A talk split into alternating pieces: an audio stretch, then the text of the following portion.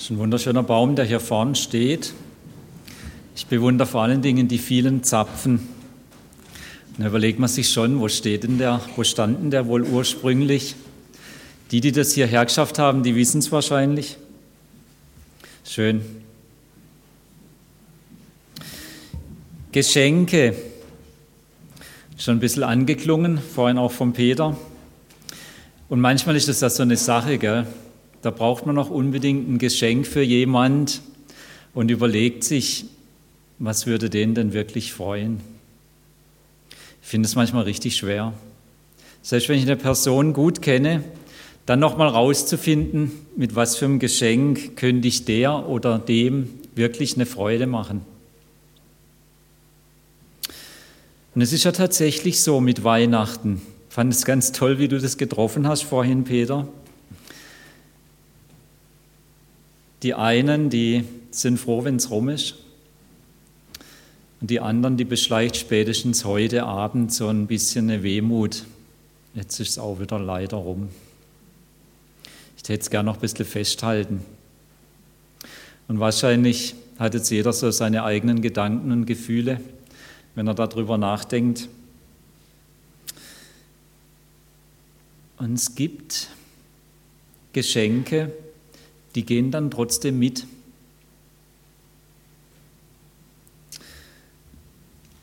Ich möchte heute von einem Geschenk reden, das eigentlich das Einzige ist, was bleibt. Und das wirklich Freude auslöst. Und Johannes, er schreibt davon in seinem Brief. Ich weiß, Johannes ist manchmal ein bisschen schwer verdaulich, aber wir riskieren es heute mal. Ich lese uns mal die ersten vier Verse von seinem ersten Brief, 1. Johannes 1, 1 bis 4. Es war von Anfang an da. Wir haben es gehört und mit eigenen Augen gesehen. Wir haben es angeschaut und mit unseren Händen berührt, das Wort des Lebens. Ja, das Leben ist erschienen. Das können wir bezeugen. Wir haben es gesehen und verkündigen es euch. Das ewige Leben, das beim Vater war und bei uns sichtbar geworden ist. Und was wir selbst gesehen und gehört haben, verkündigen wir auch euch, denn wir möchten, dass ihr mit uns verbunden seid. Und die Gemeinschaft, die uns verbindet, ist zugleich Gemeinschaft mit dem Vater und mit dem Sohn Jesus Christus. Wir schreiben euch das, damit unsere gemeinsame Freude vollkommen wird.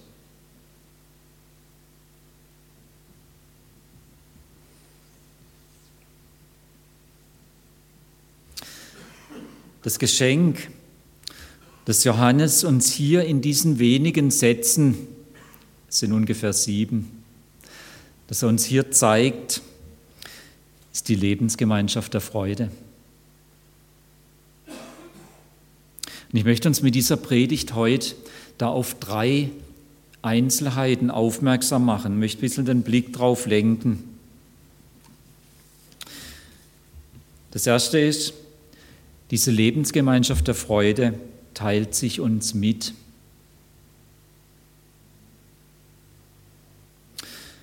Johannes schreibt hier vom Anfang. Es war von Anfang an da. Und man wird sofort erinnert an sein Evangelium, was man ja manchmal auch so leicht verwechselt, gell, der erste Johannesbrief und das Evangelium. Man wird erinnert an den Anfang von seinem Evangelium, auch dort schreibt er, im Anfang war das Wort und das Wort war bei Gott und Gott war das Wort.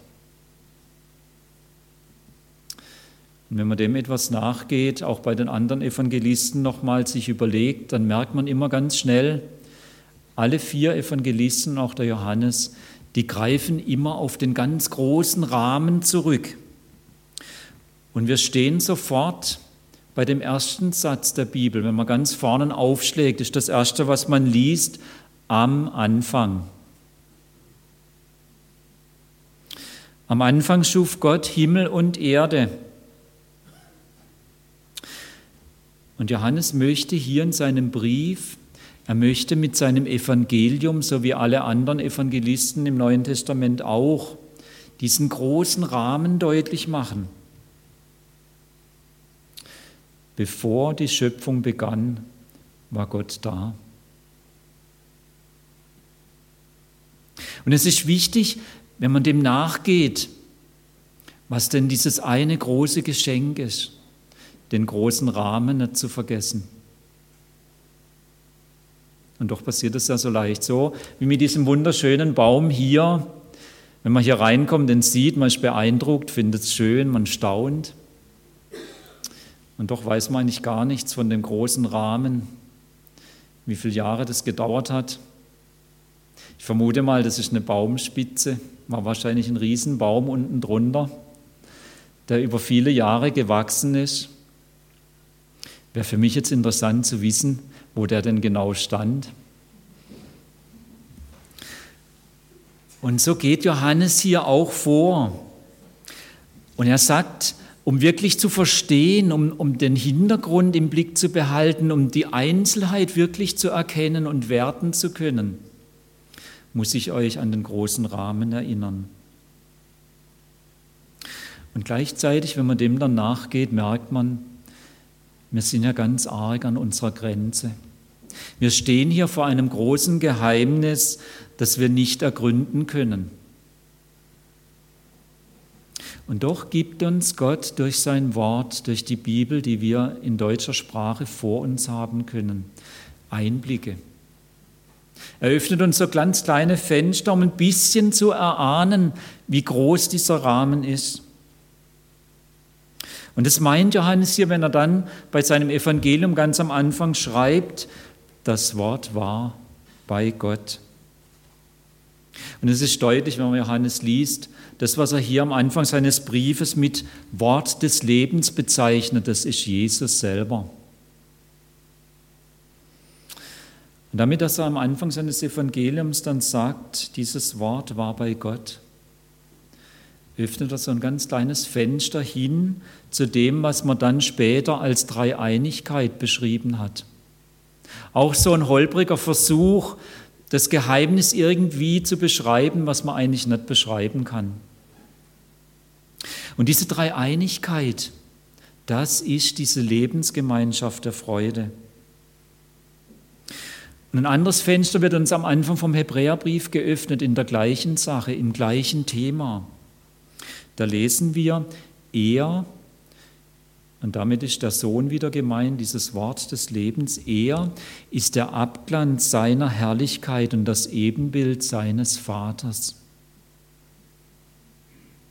Also man kann sagen, von Ewigkeit her, bevor die Schöpfung begonnen hat, bevor wir alle mal da waren, da erblickte Gott, der Vater, in Gott, dem Sohn, das ganz genaue Ebenbild seiner selbst.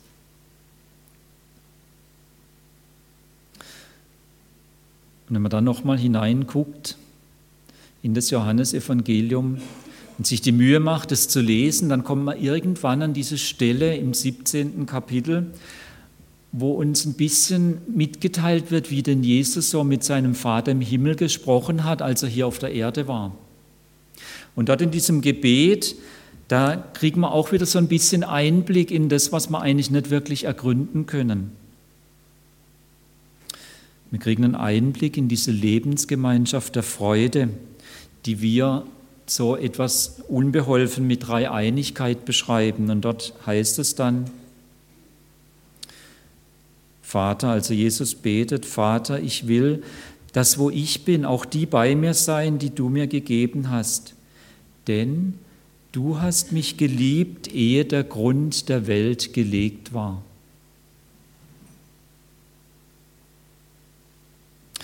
Ein Mann, der sich sehr lange über eigentlich den Hauptteil seines Lebens mit diesem Geheimnis versucht hat zu beschäftigen.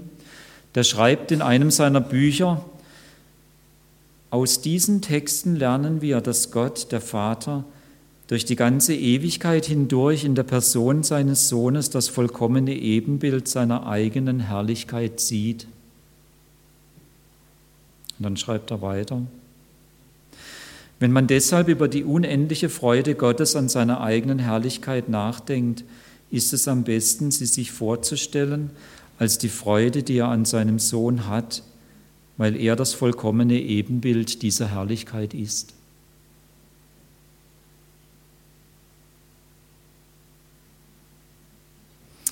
Wer dem noch selber ein bisschen nachgehen möchte, der Mann heißt John Piper, vermutlich P-I-P-E-R geschrieben. John Piper. Also diese Lebensgemeinschaft der Freude ist die Gemeinschaft, die innerhalb der Gottheit besteht, zwischen Vater und Sohn und dem Heiligen Geist. Geheimnis, was, was wir letztlich nicht verstehen. Und doch gibt uns die Bibel so ein ganz paar Einblicke und lenkt uns den Blick darauf, dass zwischen Vater und Sohn und auch dem Heiligen Geist diese Gemeinschaft vorhanden ist, in Ewigkeit. Im 15. Jahrhundert hat ein Mann, Andrei Rublev, versucht es mal mit einem Bild zu beschreiben. Ist auch ein Weg, sich Gedanken zu machen, etwas davon zum Ausdruck zu bringen, dass man Dinge kreativ versucht zu fassen.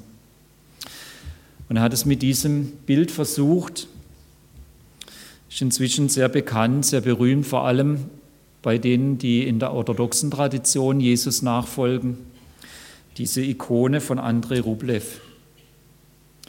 Und er hat hier das dargestellt in drei Personen, die miteinander Gemeinschaft pflegen. Es ist interessant, wenn man sich so ein bisschen mal drauf konzentriert, so ein bisschen rein vertieft, dann ist ganz schwierig festzulegen, ähm, wer da eigentlich gerade mit wem redet. Und ist ganz bewusst so gestaltet. Es soll einfach zum Ausdruck gebracht werden, dass die, dass da keine Hierarchie ist, sondern eine ganze Gleichwertigkeit und doch jeder wieder für sich ist, jeder ganz Persönlichkeit bleibt und doch jeweils im Austausch mit dem anderen steht. Man hat es dann in dieser Tradition als den perfekten Rundtanz bezeichnet. Das ist diese Gemeinschaft der Freude, dieses einander wertschätzen, einander Ehre geben und doch immer ja, sich einer dem anderen unterordnen und doch nicht über den anderen stellen. Auch das allein, wenn man dem nachgeht, eigentlich schwer zu begreifen, eigentlich nicht wirklich zu ergründen. Ein großes Geheimnis.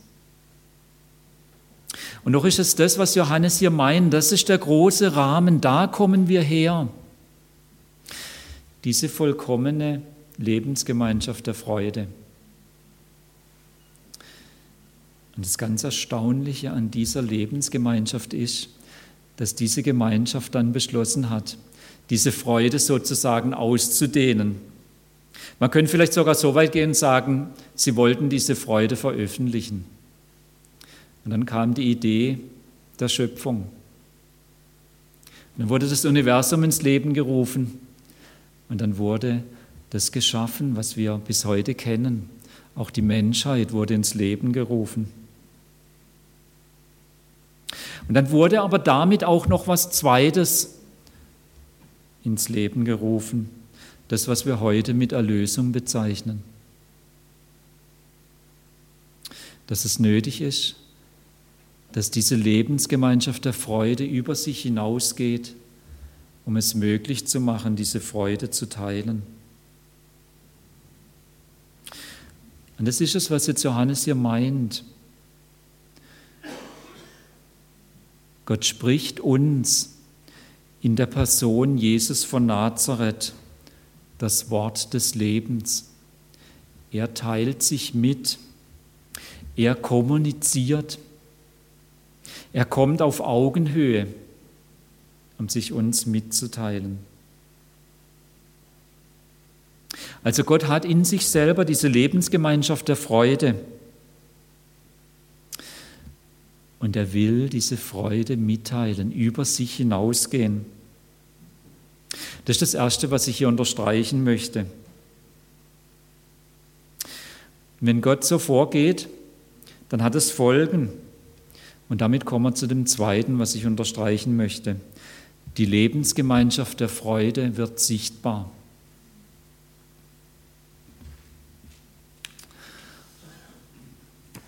Das ist das, was wir eigentlich an Weihnachten feiern. Diese Lebensgemeinschaft der Freude ist in Jesus sichtbar geworden, in diesem kleinen Kind. Und Johannes sagt jetzt hier, ich bin davon Augenzeuge geworden. Ich war dabei.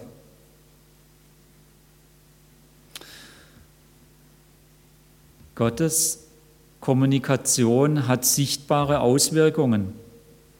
Das sind nicht nur Worte, sondern das sind auch Taten. Und dann wächst dieses Kind heran und ist schließlich ein 30-jähriger Mann.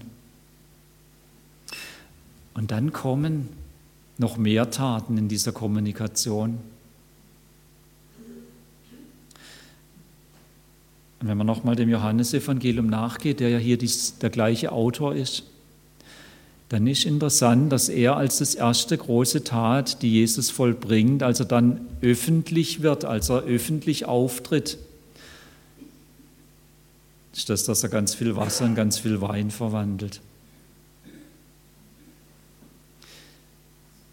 Ganz viel Wasser in ganz viel Wein. Und der, der zuständig war bei dieser Hochzeitsfeier, wo das passiert ist, der verantwortlich war für das, was man aufgetischt hat, der sagt, wie kann man nur als Bräutigam zuerst den schlechten Wein geben und dann, wenn alle schon betrunken sind, dann den guten Wein auftischen. Er wusste ja nicht, wo der Wein herkam. Und damit hat Johannes ganz bewusst dieses Zeichen, das Jesus getan hat als das Wort des Lebens, ganz an den Anfang gestellt in seinem Evangelium, weil er das Grundthema deutlich machen wollte. Und das Grundthema ist das Thema der Freude. Gott geht in diesem Jesus von Nazareth über sich hinaus und wird sichtbar in ganz konkreten Handlungen, in ganz konkreten Taten, um Freude zu schenken.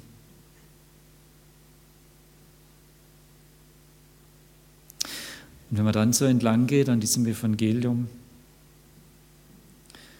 dann trifft man auf den Kranken, der 38 Jahre sich bemüht hat, gesund zu werden. Es hat einfach nicht funktioniert. Und Jesus kommt einfach und sagt, steh auf, pack deine Sachen und geh nach Hause.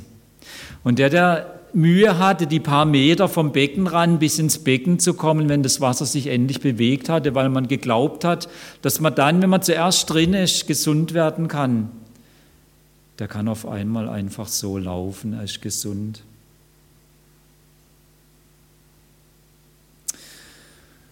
Und auch das große Problem bis heute, wie kriegen wir Nahrung für alle, löst Jesus.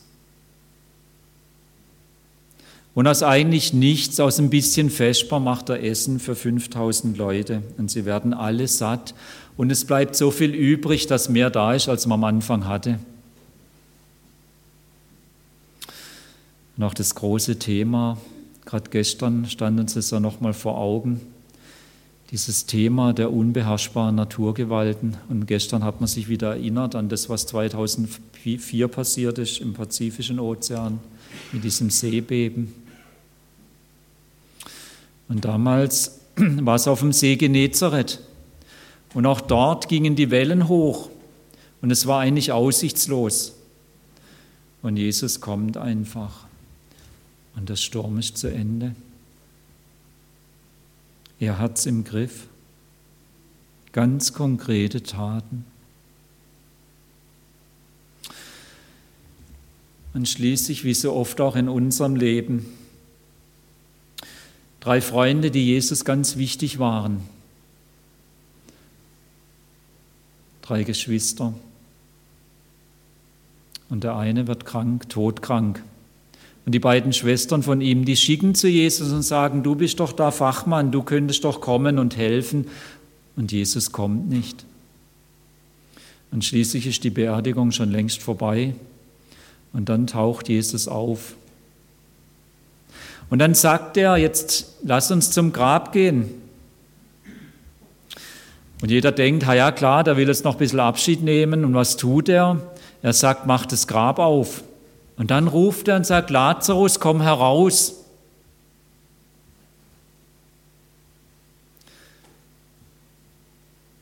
Und der Tote lebt.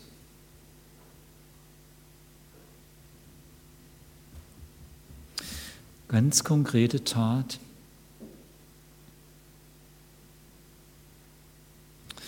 Die Lebensgemeinschaft der Freude wird sichtbar, anfassbar, erlebbar.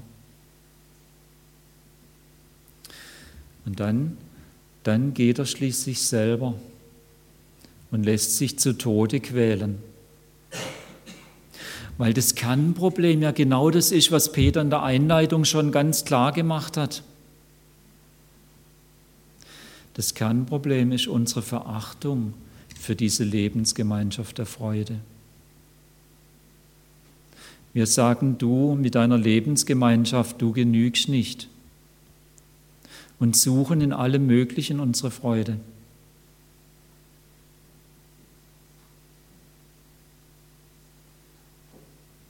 Und jedes Mal, wenn wir sie woanders suchen, sagen wir dieser Lebensgemeinschaft gegenüber, du bist zweitrangig.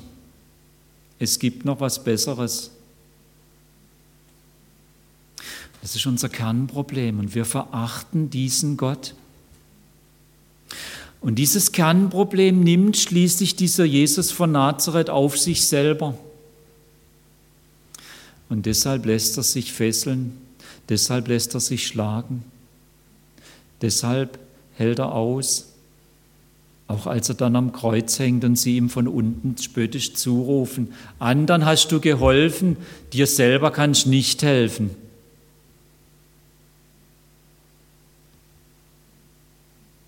Und er trägt dort dieses Kernproblem, um diese Lebensgemeinschaft der Freude für uns sichtbar zu machen. Und er geht dort in den letzten entscheidenden Kampf. Und er gewinnt ihn, indem er stirbt.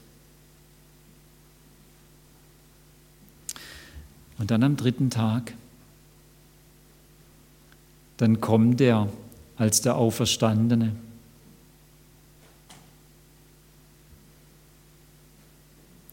Und er macht die Lebensgemeinschaft der Freude sichtbar.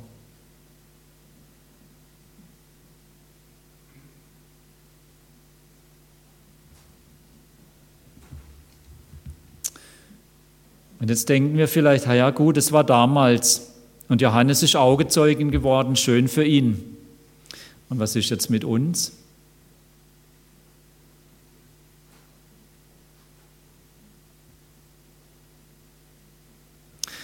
Wo wird für uns diese Lebensgemeinschaft der Freude sichtbar? Wo wird sie für uns anfassbar?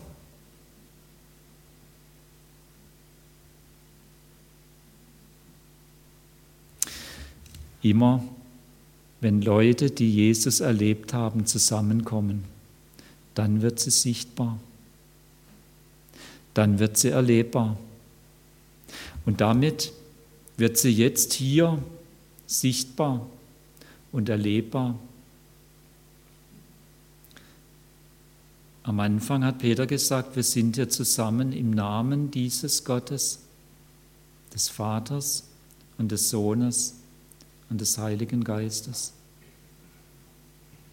Wo sich die versammeln, die Jesus erlebt haben, wird heute diese Lebensgemeinschaft der Freude sichtbar.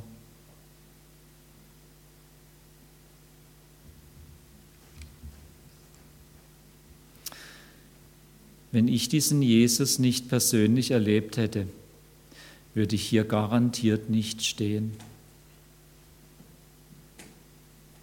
Ich mag das überhaupt nicht, öffentlich zu reden. Völlig entgegengesetzt meiner Grundstruktur. Ich bin introvertiert von Haus aus. Ich brauche das nicht, dass andere mir zuhören. Im Gegenteil, Ich würde manchmal was drum geben, wenn es nicht so wäre.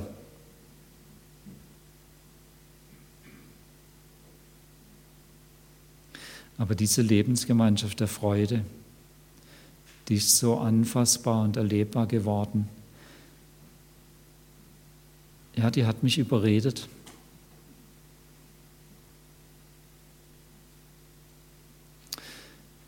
Und ich kann oft nicht anders, als es eben nochmal zu tun.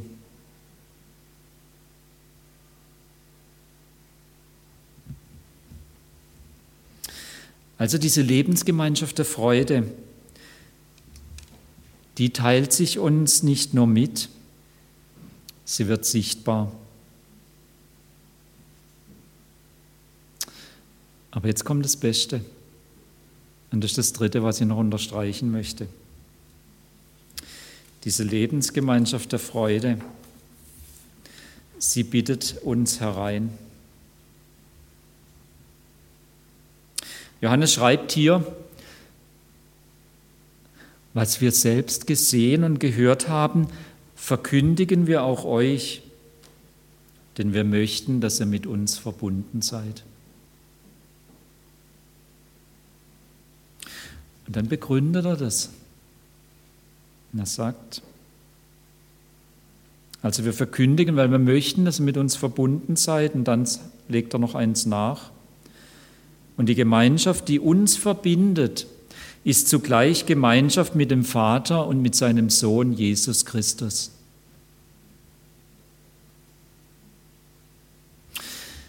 Das ist diese Lebensgemeinschaft. Vater, Sohn und Heiliger Geist. Und in Jesus wird es möglich, dass wir mit dazukommen.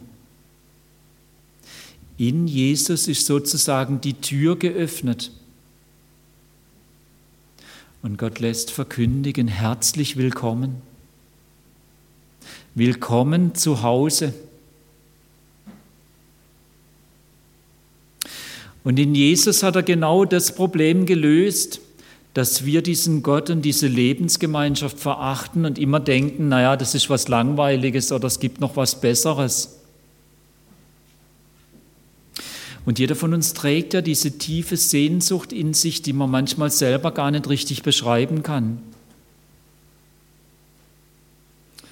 Diese Sehnsucht nach Glück, diese Sehnsucht nach Erfüllung, diese Sehnsucht nach Freude und nach wirklichem Frieden.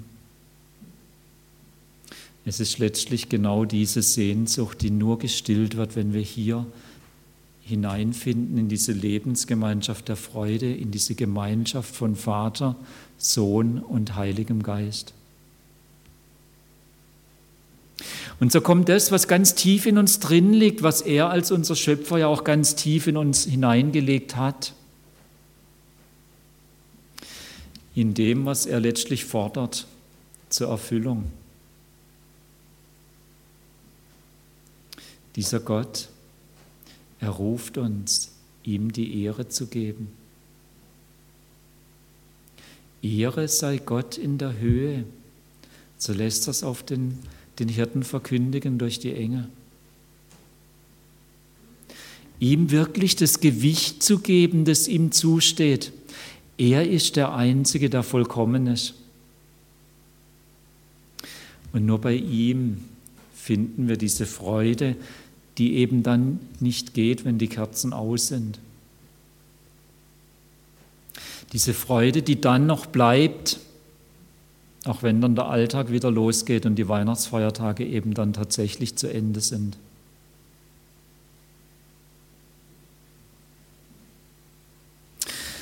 Und Johannes, er benutzt jetzt hier dieses Wort Freude ganz am Schluss von diesem Gedankengang im Vers 4. Und wenn man nicht aufpasst, geht es fast unter. Aber es ist tatsächlich sein Kernthema. Und er sagt hier vollkommene Freude, dass die Freude vollkommen wird. Und dahinter steckt von der Begrifflichkeit her das Denken, wie wenn man jetzt hier ein gutes Parfüm ausschütten würde. Und dann verteilt sich das so langsam, bis es diesen ganzen Raum füllt. Das meint das.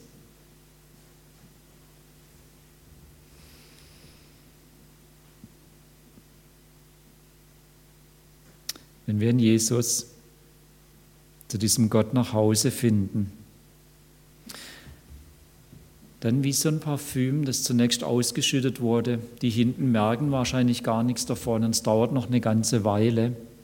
So fängt sich das an, in unserem Leben schließlich in alle Lebensbereiche auszubreiten.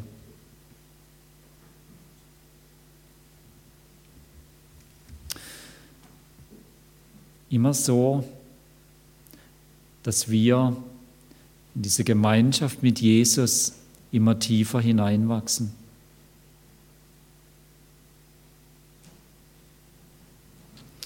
Und an dieser Stelle, da spricht er von unser. Wir schreiben euch das, damit unsere gemeinsame Freude vollkommen wird. Und da kann man sich schon fragen, wen meint er denn jetzt eigentlich mit unser? Ich kann es auch nicht mit Sicherheit sagen. Aber ich habe schon den ganz starken Verdacht, dass er damit meint, eben dieses Unser, dieser Dreiheit Gottes, Vater, Sohn und Heiliger Geist, aber auch alle, die durch Jesus schon mit in diese Gemeinschaft hineingehören.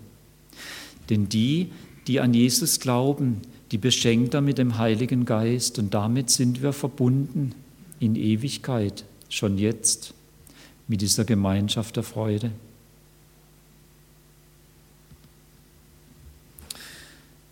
Und er sagt hier, ein Punkt, der ganz wichtig ist, um dieses Parfüm auszubreiten, um diese Freude vollkommen zu machen, ist der, man muss einfach drüber reden. So wie auch bei uns ein Staunen über was, was schön ist, was gut ist, was lecker ist, was toll ist, auch dort erst zur Vollkommenheit kommt, wenn man es erwähnt.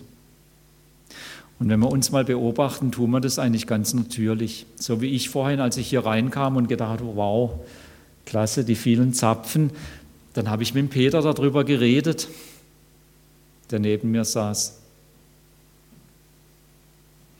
Oder wenn wir ein leckeres Essen vor uns haben, der Duft so in die Nase steigt, Normalerweise, dann muss man irgendwas dazu sagen. Das ist ganz eigenartig, wenn man das dann ignoriert. Oder ihr Männer, wenn ihr eine schöne Frau seht, dann darf man das doch sagen.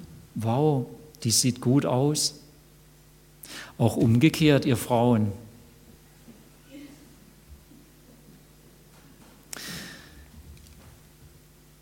Oder wenn man draußen ist in der Natur und die Landschaft sieht, vielleicht so ein Sonnenuntergang, berührt ist von dem, wie das Licht ganz verschiedene Farben macht und sich das dann auch relativ schnell verändert. Eigentlich eigenartig, wenn das keine Resonanz bei uns erzeugt. Und normalerweise ist es so, dass wir dann staunen und das auch irgendwie zum Ausdruck bringen wollen.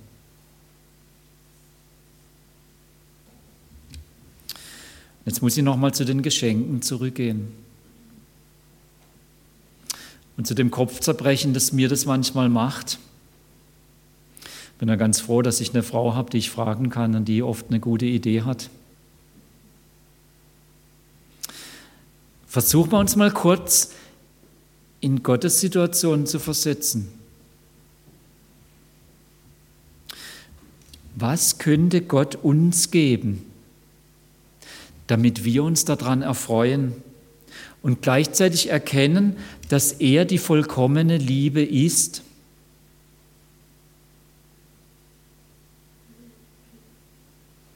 Was könnte Gott uns geben? Ruhestand für immer, schon ab 20.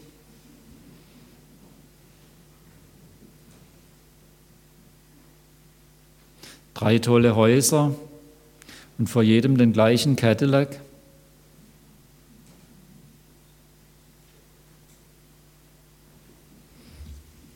Das unendlich nachfüllbare Bankkonto. Die Gesundheit für immer.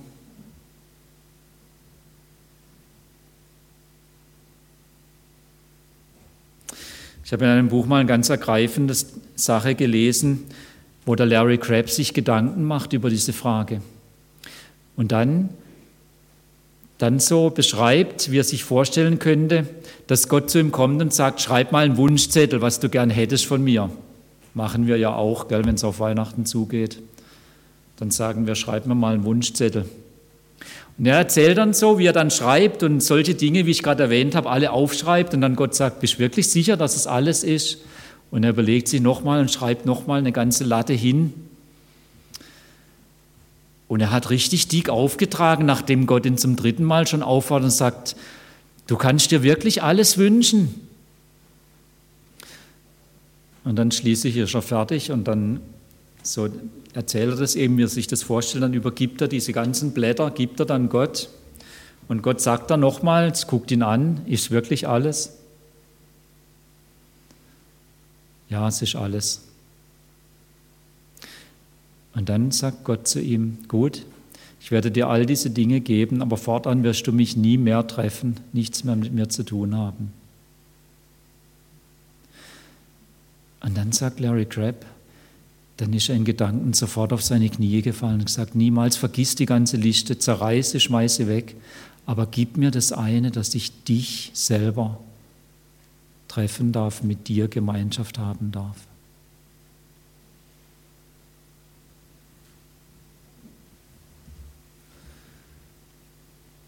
Was könnte Gott uns geben? Und die einzig mögliche Antwort, es ist uns völlig klar, er selbst sich selbst.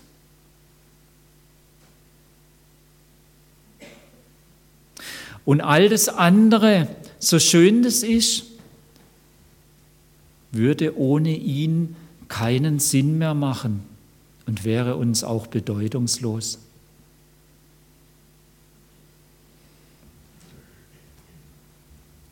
Und das ist das Größte, dass er uns tatsächlich hereinbittet in diese Lebensgemeinschaft der Freude, uns das in Jesus anbietet. Und wenn das irgendeine Resonanz bei uns erzeugt, dann ist es Beleg genug dafür, dass er sich längst aufgemacht hat und den ersten Schritt getan hat und in unserem Leben anklopft. Und wenn wir das bei uns merken, dann, dann kommt es darauf an, dass wir Antwort geben und sagen, ja, ich möchte in deine Lebensgemeinschaft aufgenommen werden. Ich möchte durch diese geöffnete Tür gehen und zu dir gehören. Ich möchte gerne noch mit uns beten.